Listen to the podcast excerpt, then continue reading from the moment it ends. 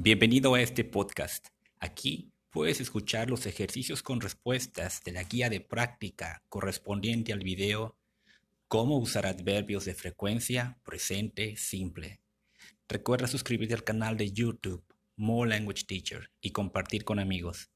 Agradezco la colaboración de la profesora Carla Cisniega. Activity 1. 0. Usually at noon on Friday in the morning. No pertenece usually. 1. Always, generally, wake up, seldom. No pertenece wake up. 2. Once a day, sometimes, twice a week, at night. No pertenece sometimes. 3. Get sick, run out of, get along with, hardly ever. No pertenece hardly ever. 4. Never, have, hardly ever, rarely. No pertenece have. Activity 2. 0. I usually wake up at 7:30 a.m. 1.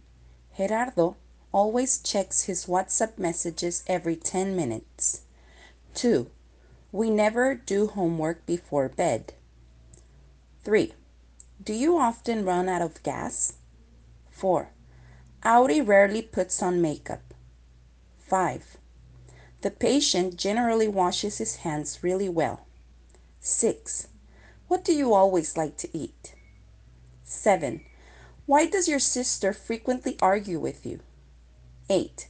Fernando and Joanna hardly ever arrive late. 9. Danae and Charlie seldom get sick. 10. My neighbors sometimes go to the beach.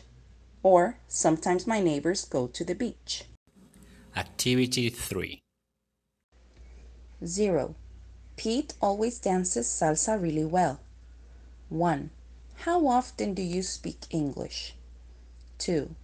My father never shaves on weekends. 3. We seldom take a nap. 4. You never run out of jokes. 5. Do you usually watch live TV concerts? 6. Eric sometimes has breakfast at home. Or sometimes Eric has breakfast at home. Consejo de aprendizaje.